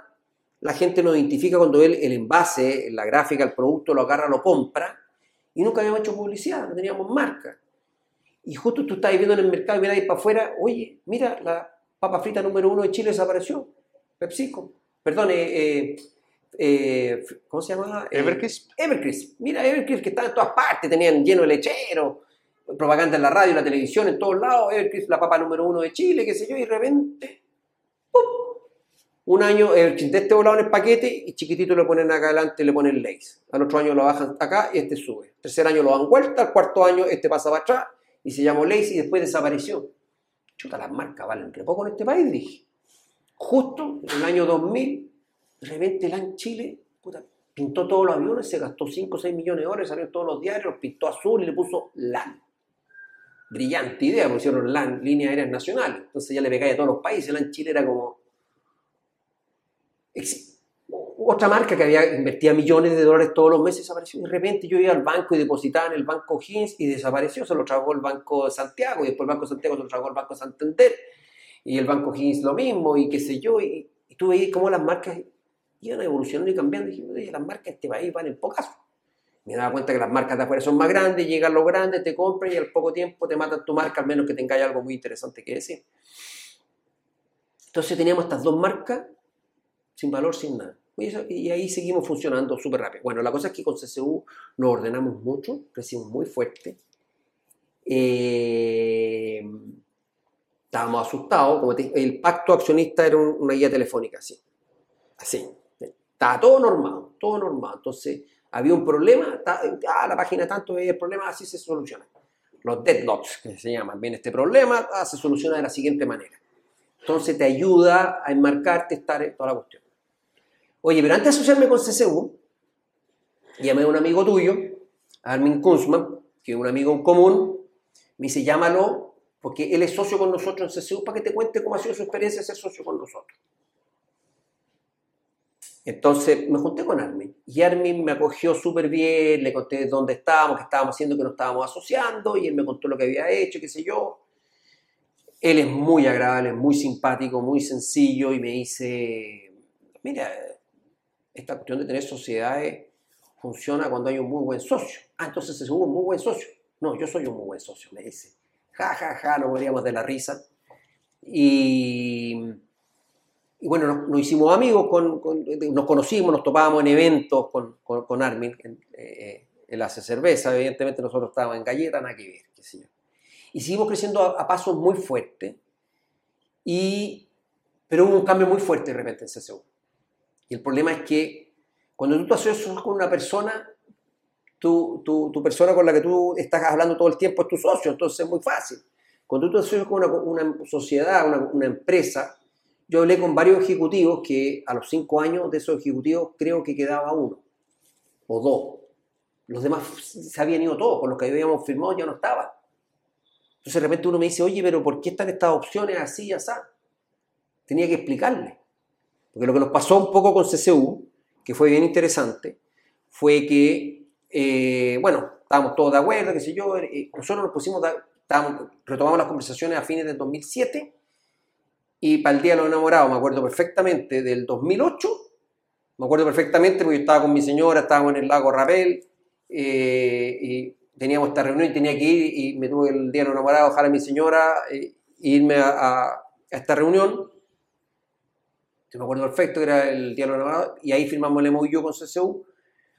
Eh, como digo, en ese momento los gallos me dicen, ya, nosotros te ofrecemos por la mitad la empresa, nosotros le vendimos la mitad de la empresa y nosotros quedamos con la otra mitad.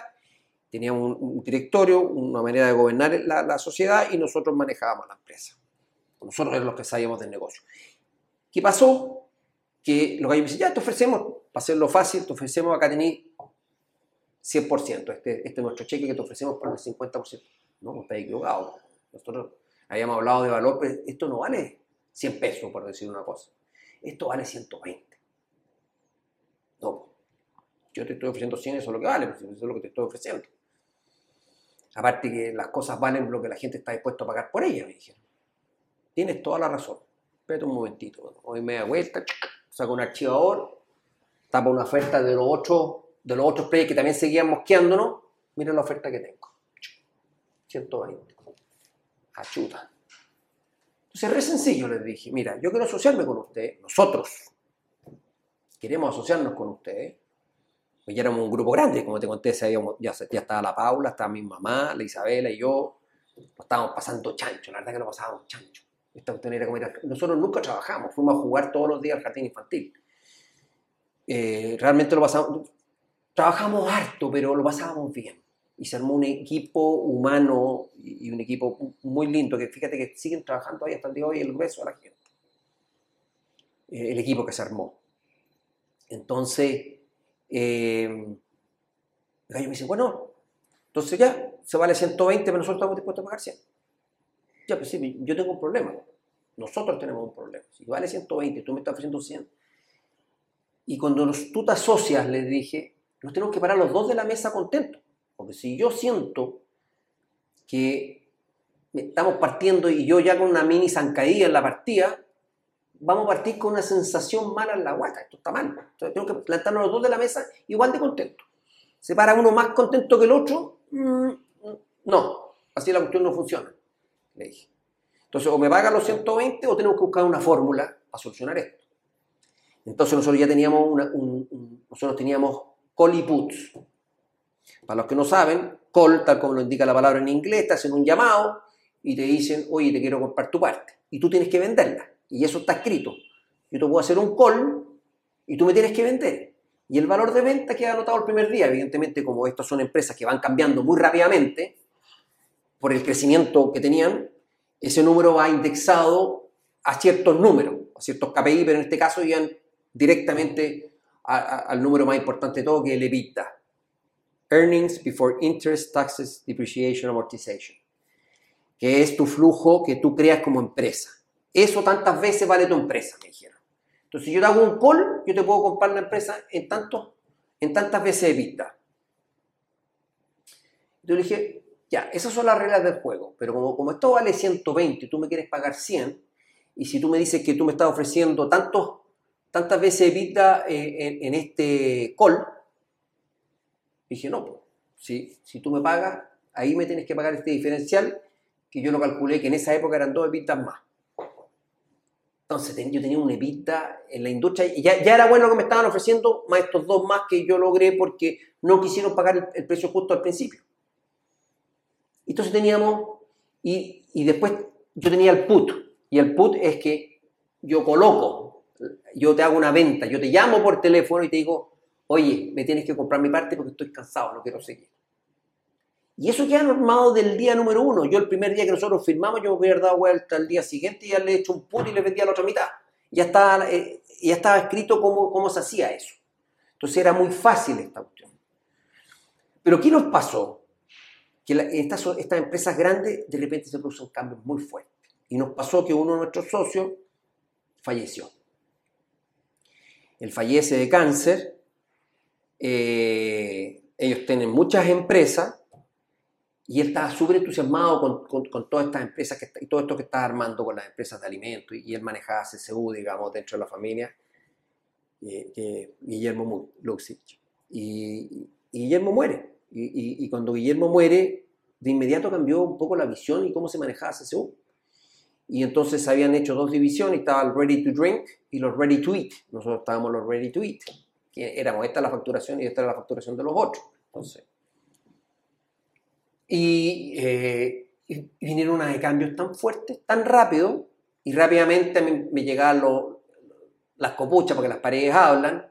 Oye, eh, este, este, este, este, experimento de jugar con los alimentos para CSU le, le ven poca vía. Llegó otro, otro controlador, que era el hermano mayor, y, este gallo no le gustó esta cuestión para afuera. Van a salir vendiendo todas estas cuestiones. Que chuta. Y efectivamente empezó a cambiar, no solo cambió la organización de CSU, cambiaron un montón de gerentes, hicieron un montón de cosas. Y, yo caché que la otra, la otra división, que ellos habían comprado Calaf, y la verdad que no les había ido bien, les había ido bastante mal, para decirlo claramente cómo eran las cosas. Claramente eh, eh, no se hizo bien eh, porque no tenían conocimiento. Eran secos para los son muy buenos para manejar, para tener gente, para armar organizaciones, pero en todas estas industrias tenéis que tener alguien que sepa. No podéis contratar, yo contrato a alguien que este gallo no es lo mismo que cuando tú estás y son tus cosas y le pones tu pasión y que eso, pero cambió muy fuerte. Con ese cuento corto, esto se fue echando a perder, las relaciones empiezan a cambiar, eh, no era lo mismo y entonces, la verdad, las cosas que, eh, y por otro lado, el país estaba cambiando drásticamente, muy rápido, para mal. Nosotros veíamos que venía un, cambio muy malo. Todo, toda esta conversación que empiezan a cambiar las palabras. Te empiezan a inventar palabras que tú no las conocías. ¿Quién hablaba hace 20, 30 años del neoliberalismo? Y todas estas tonteras. Oh, que ganar plata, que el lucro es malo. Todas esas tonteras se empezó a implantar en el 2013, 2014. Arenas partió con la reforma tributaria yo sentí que, que, el país así se chantó, se sintió al tiro, era, fue una cosa impresionante. Y dije, esta cuestión la veo bien peluda para adelante, lo veo malo para adelante.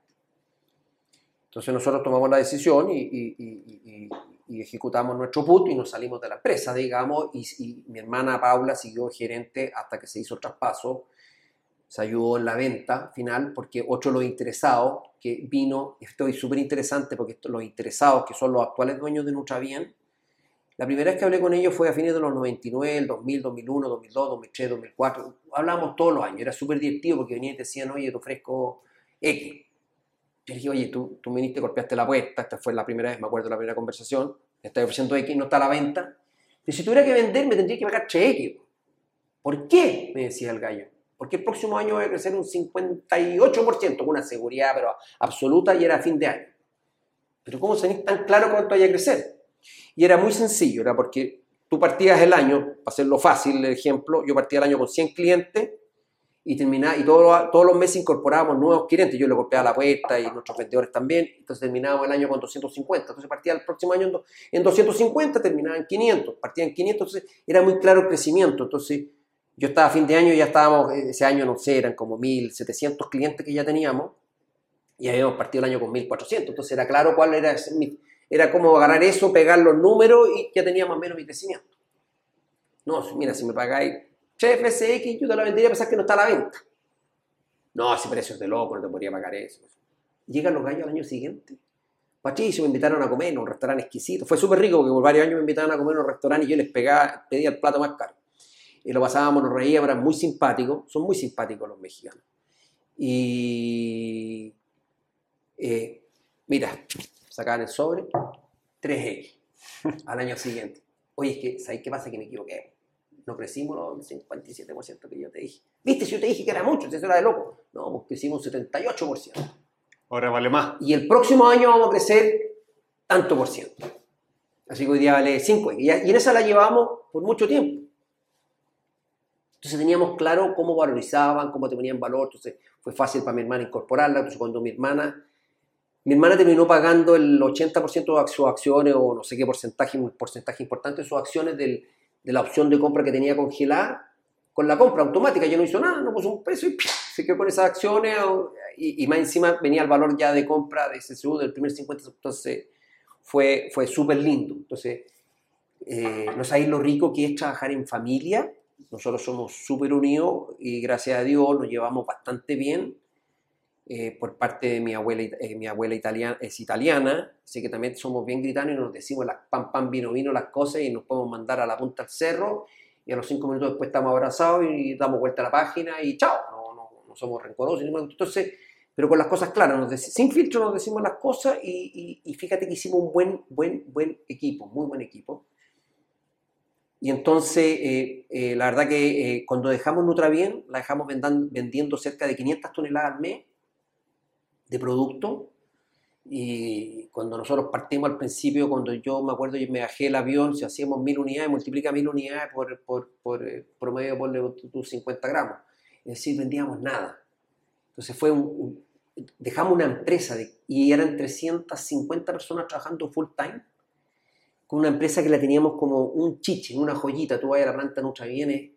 De hecho, eh, como te comenté, todo el equipo humano que nosotros dejamos ahí, la, la, jefe de la planta, la, la gerente comercial, y así un sinnúmero de gente que está ahí, la, de desarrollo, etc.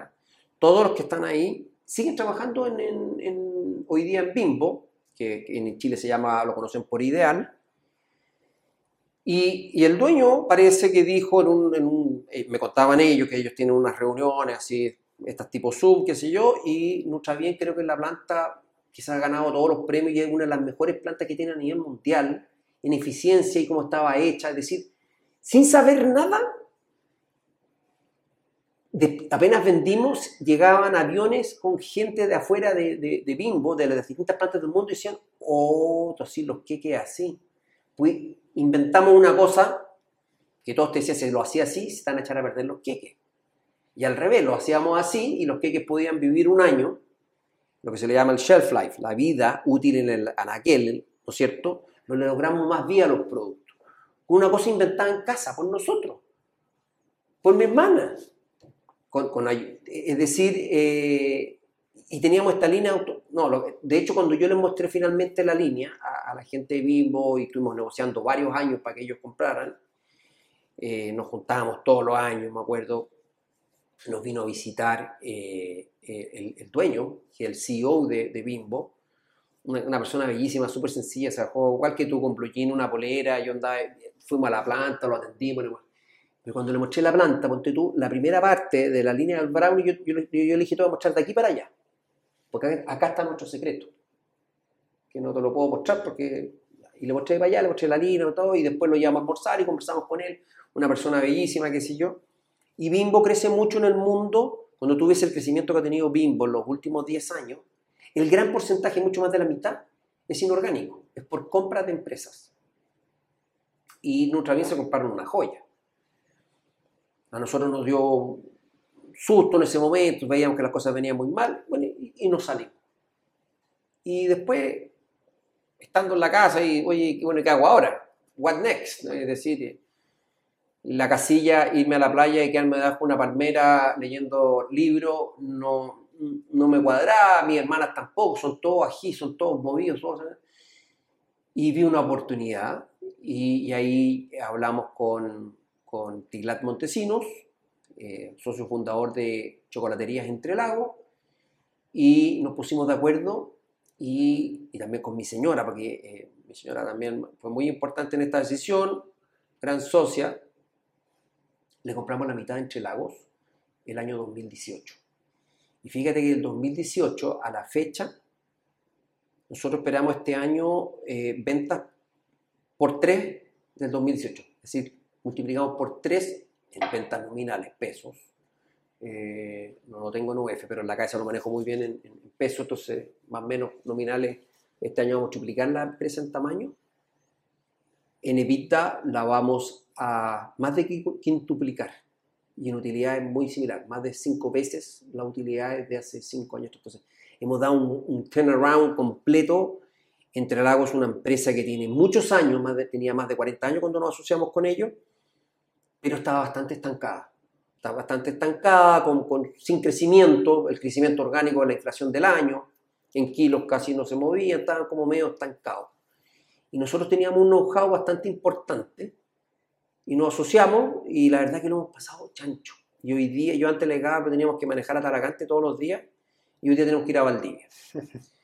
Pero, eh, y, y, te pasa otra cosa, y tú, nosotros llegamos, nos asociamos y, y, te empezás a enamorar de una ciudad que se llama Valdivia, que es una maravilla. Mira, te voy a mostrar el, el, el, cómo cambió la imagen. Mira, esta es la imagen nuestra hoy día. Que todavía no está. El suelo para que se vea la no, pantalla. Te lo, ahí se ve. te lo ahí puedo se mandar. Esa es la imagen. Nosotros vamos a empezar a vestir. Se apagó la pantalla. Sí. Nosotros vamos a empezar a vestir todos los. Vamos a empezar a vestir todo, todos los productos entre lagos con, con la E de entre lagos, ¿no es cierto? En el logo, en el logo hay muchas cosas de la zona. El pajarejo, el pintor, te fijáis, ahí está el cisne, las típicas plantas de la zona, porque tenemos la, la, la, la selva patagónica.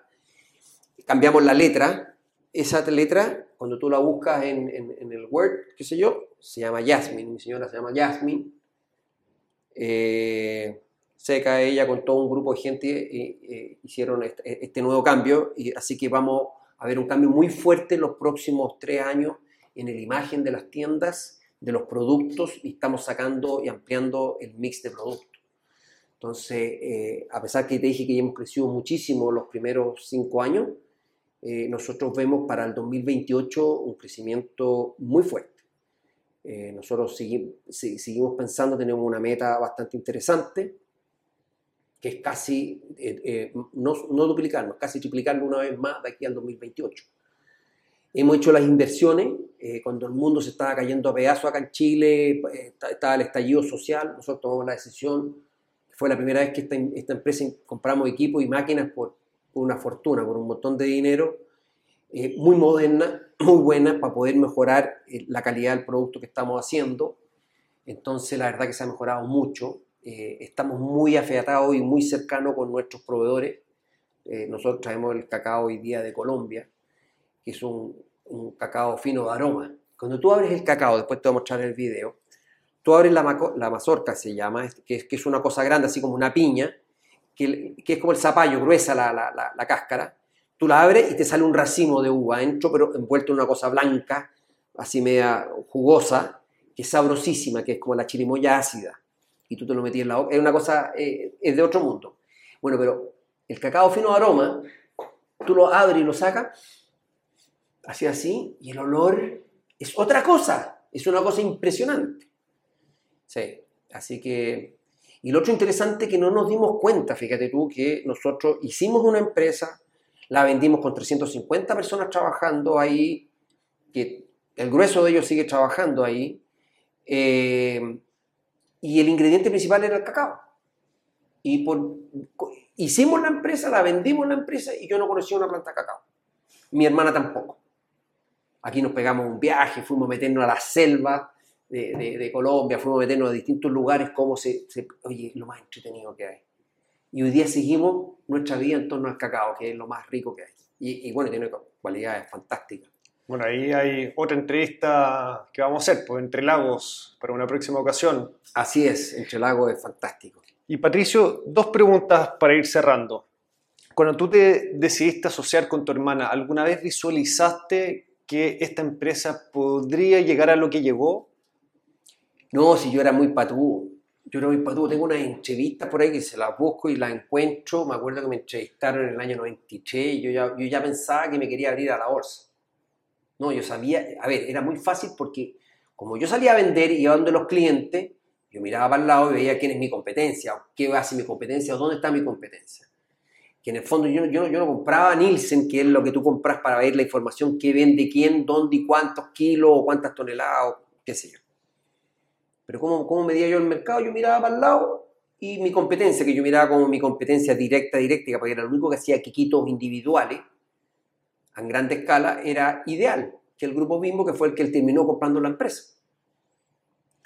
Bimbo en esa época tenía fácil 400 furgones repartiendo. Y como te conté, eh, cuando yo empecé a mirar para el lado y en esa entrevista, yo ya tenía como 6. Si tengo 6 furgones, me faltan todavía 394 furgones para estar, para poder abarcar el mercado entero. Entonces mi hermana me preguntaba, oye, oye, eh, porque a todo esto me decía, eh, no ha ido súper bien, nos pagamos bien, vamos bien, pero estamos siempre estresados, siempre estamos muy estresados, siempre endeudados, porque termináis de pagar una máquina y te compráis la que seguía, termináis de pagar la que seguía y te compráis la que seguía, entonces las primeras máquinas valían 50 mil dólares, después las que seguían 100, después 200, después 300, después nos compramos esta línea de 4 millones 4, después adicionalmente pusimos, que más encima cuando hicimos esa línea, que nos costó 4, 4 eh, millones de euros la línea de Brownie, hicimos dos en uno. Todos me dijeron, no, eso no se puede hacer, estáis locos, lo que está diciendo nadie lo hace en la industria. Que hacíamos brownies y galletas en la misma línea. Todos me dijeron, no se puede hacer. No, si se puede hacer, se puede. En todas partes necesitáis un horno, una batidora, una envasadora. Tenemos que ingeniarlo con hacemos. Sí, pero vaya a ser ineficiente. Sí, pero, pero hoy día no tenía para comprar dos equipos. Entonces me compré una que hacía los dos. Éramos bien ineficientes, sí. Porque cuando tú cambiabas el setup para cambiarte a hacer brown, a hacer galletas, perdías mucho tiempo, qué sé yo. Pero como yo sabía que iba a usar por Excel la línea tres días a la semana, me daba lo mismo. Y una vez que ya teníamos la línea llena, compramos la línea de galletas. Y eso también fue varios millones de euros más, entonces fuimos creciendo a una velocidad, pero loco. Oye, al final nosotros en Nutrabien, yo el año que dejé Nutrabien, los tres años previos a dejar Nutrabien, comprábamos 40 furgones al, mes, al año. 40 furgones. 40 furgones, pero al principio compraba de 3 metros cúbicos. Los que dejé comprando eran todos de 9 metros cúbicos más. Entonces 40 furgones, imagínate la cantidad de metros cúbicos que tenía repartiendo más. Ahora los 40 eran, eran generalmente, te invento, 26, 25 reposición y por los más viejos tienen mucho kilometraje y los otros son nuevas rutas. Íbamos creciendo en una velocidad muy loca, pero vendimos la empresa con 102 furgones, todavía me faltaban 300 furgones por seguir. Y Patricio, para terminar, y esta es como la gran pregunta, vamos a ver si la podemos responder, porque me imagino que no es una respuesta fácil. Pero si tuvieras que resumir la clave del éxito que tuvieron en Nutrabien, ¿y por qué me gusta esta pregunta? Porque también es de alguna manera como el gran consejo que le podrías dar a los emprendedores, como una mezcla de cuál fue la clave del éxito de ustedes y qué le recomendarías a los emprendedores que hicieran como para, para crecer con su empresa. ¿Qué dirías tú? Mira, yo te digo la, clave del éxito, eh, en el caso nuestro, evidentemente la perseverancia, y nosotros éramos monos porfiados, porque la verdad que no te conté ningún chacarro, te conté puras cosas lindas, te puedo contar varios, varios chacarros que tuvimos que, que nos dolió mucho, que nos costó mucho dinero y que fueron bastante frustrantes. Eh, y teníamos que ir aprendiendo en el proceso. Pero éramos súper, súper, eh, le metíamos, le metíamos con una gana, con una pasión.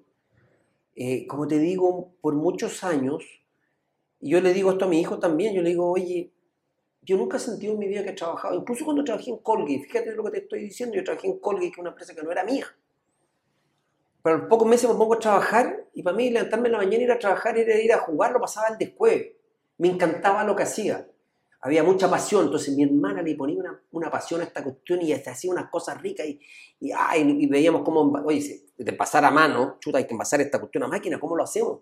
No sabíamos, nosotros mirábamos en el mercado ya, entonces en un momento teníamos a ocho señoras envasando a mano estas cuestiones, era un desastre y eran mil, entonces yo llegaba donde la Isabela, oye, le acabo de vender a no sé quién eh, tres mil brownies. Pues estáis locos, esa es la, esa es la producción de, de, un día entero y voy a dejar a todos los clientes sin nada, sí, pero es que la tenemos que hacer.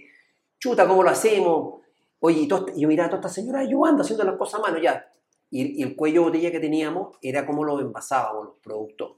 Rápidamente ella fue solucionando el tema de, de, de, cocinarlos, pero ¿cómo lo envasamos? No sabíamos cómo, no teníamos idea. Google, perdón, que Google ni, recién estaba partiendo el www, las páginas web. Y de repente veo en el supermercado las, las esponjas para lavar, que tienen la forma un brown y están basados perfecto. Y me acordé que en el colegio que iba mi hijo, trabajaba un gerente de no sé qué cosa de 3M. Que eran los dueños de esa... y lo llamo, oye, me voy, ven para acá, me mostró la máquina. Y una vez que me mostró la máquina, yo anoté, llamé a Estados Unidos, pedí hora, me, me tomé un avión a comprar la máquina y de momento, como te dije, que tú compras una... Esta es una máquina más chica, esta máquina debe ser de, de acá este mesón hasta allá, es decir, la máquina mediría total 6 metros. 5 metros, 6 metros, no, no medía más que eso. Pero era una máquina cara para en ese momento para nosotros, te estoy hablando del año 95, no tengo idea, y la cuestión valía, puesto en Estados Unidos, valía 80 mil dólares, era mucha plata. Chuta, y pedimos un leasing y me costaba un palo 6. Y el palo 6 yo decía, ¿cómo vamos a pagar esta cuestión? No importa, hay que hacerlo. Y, y compramos la máquina y después me dijeron la máquina va a llegar en cuatro o cinco meses más, que tenía que llegar a Chile. ¿Cómo lo hago a llegar la máquina? Porque es como que hoy día yo te paso, el Space Shuttle, maneja esta cuestión. Esto no es manejar un auto. Y si me ocurrió y le ofrezco al gallo 3M, te puedo mandar una persona que trabaja para nosotros, gratis, a trabajar que marque tarjeta, que haga todas las cuestiones, pero el sueldo solo pago yo al lado de tu maquinista para que aprenda a manejar la máquina. Y como no era una cosa que hacía competencia, porque era una esponja, me dejaron. Entonces yo mando a Roberto, se llamaba la persona, y Roberto lo mando a trabajar y empieza a, y, aprender. Entonces cuando llegó la máquina, el tiro empezó a producir. Y, empezamos a sellar.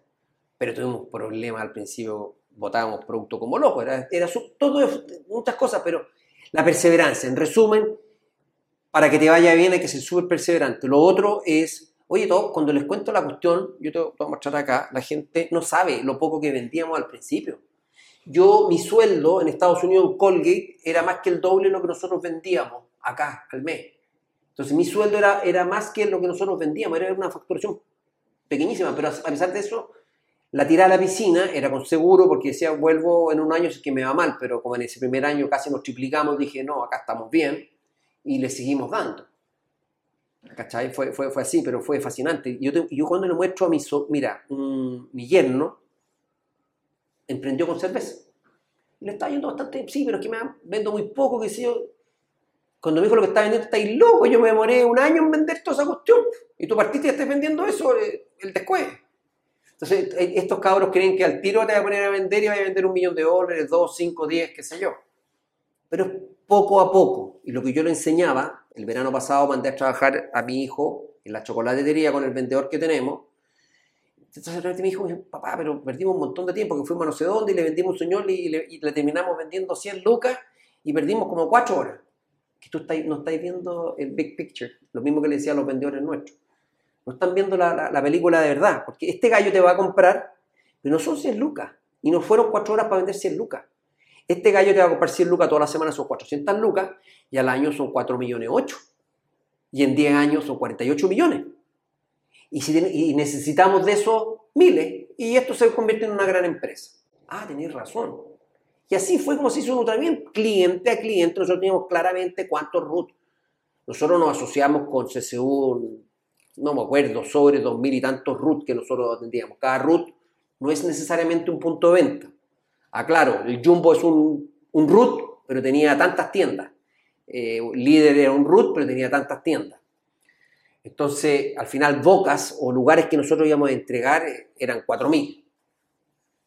Y cuando nos fuimos teníamos 17.000, ponte tú, una cosa así. Y hoy día lagos estamos partiendo y hoy día tenemos 120. Es decir, tenemos todo, todo para crecer. Buenísimo. Patricio, felicitaciones Muchas gracias por compartirme toda esta historia, consejo. Hace tiempo que quería llegar a, la, historia de Nutrabien, así que estoy muy contento que lo hayamos podido lograr hoy día y estoy seguro que va a ser un exitazo esta entrevista. Un exitazo, muy entretenida y tu forma de contar también espectacular. De hecho, por eso tampoco ni quise interrumpir porque era muy entretenido escucharte. Como te digo, yo he tenido la suerte y les digo a mis hijos lo comparto con mi hermana y con mi mamá. ¿Sabes lo que es trabajar con mi hermana, con mi mamá? Ahora mi mamá, mi mamá la jubilamos a los... Tenía 79 años y medio. Vieja, tenés que jubilarte, no quiero. La tengo que sacar casi con Paco. Así de bien lo pasábamos. Mamá, tienes que pasarlo bien. Ahora mi mamá tiene, va a cumplir, tiene 85, lo pasamos el descuelo, nos llevamos súper bien. Tanto así que ahora emprendí, eh, cuando me asocié con, con me pegué un viaje a Valdivia dentro de la fábrica, estuve dos días, miré lo que vi, dije, vi tanta ineficiencia, dije, bingo, aquí hay que asociarse porque acá está todo por hacer. Si yo hubiera llegado, yo veía un reloj suizo, no tengo mucho que aportar acá. Mm. Entonces vi mucha oportunidad. Y les comenté a mi hermana, pero mi hermana estaban ocupadas. Una estaba de gerente de Nutrabien, la otra estaba en otra cosa. Entonces le dije a mi señora, oye, necesito que nos metamos juntos porque solo no me la puedo y, y- y va a ser súper bueno para nosotros y qué sé yo. Menos mal que lo hicimos, mi, mi señora es ingeniero en informática, porque nos asociamos, puta, no, eh, al, al año cierran todas las tiendas, que eran re pocas tiendas, teníamos siete tiendas en ese momento, nos cierran todas las tiendas, que era un gran porcentaje de la venta, y, y la venta se va de tanto a cero. Y, y mi señora en dos días hizo la página web, la venta online, y al mes recuperamos el 100% de la venta de las tiendas. Pero logramos entonces vender durante la pandemia encerrado, más o menos lo mismo que vendíamos, pero con una última línea pésima, porque el costo de la última milla es muy cara, pero logré darle trabajo y no tener que eliminar a, a- a- a toda la gente que estaba trabajando en la planta. Fíjate que la, la dotación de gente en, en- en Entre Lagos, en cinco años, yo te di los números cuánto hemos crecido. No ha crecido. Es, solo lo hemos ido metiendo eficiencia, solo eficiencia, eficiencia. Entonces lo hemos pasado chancho. Buenísimo. Sí, súper entretenido. Ya se viene entonces la entrevista a Entre Lagos. Sí, pues te espero en Valdivia. Feliz te muestro la fábrica, que, que- que es fascinante. Eh, nos sentimos como Willy Wonka. Y es muy entretenido. Lo que pasa es que el, el cacao, como te digo, es, es Es apasionante. Es apasionante, sí. Bueno, eso es todo. Hemos llegado al final de esta entrevista. Espero que te haya gustado. Te recuerdo ponerle un me gusta, si es que te gustó, obviamente. Suscribirte a mi canal. Estamos muy cerca de llegar a los 100.000 suscriptores, así que tu ayuda es muy importante. Y por último, comenta qué fue lo que más te gustó, alguna pregunta que te haya quedado para que te la respondamos, o el nombre de algún futuro emprendedor que te gustaría ver en mi canal. Eso es todo y nos vemos hasta la próxima.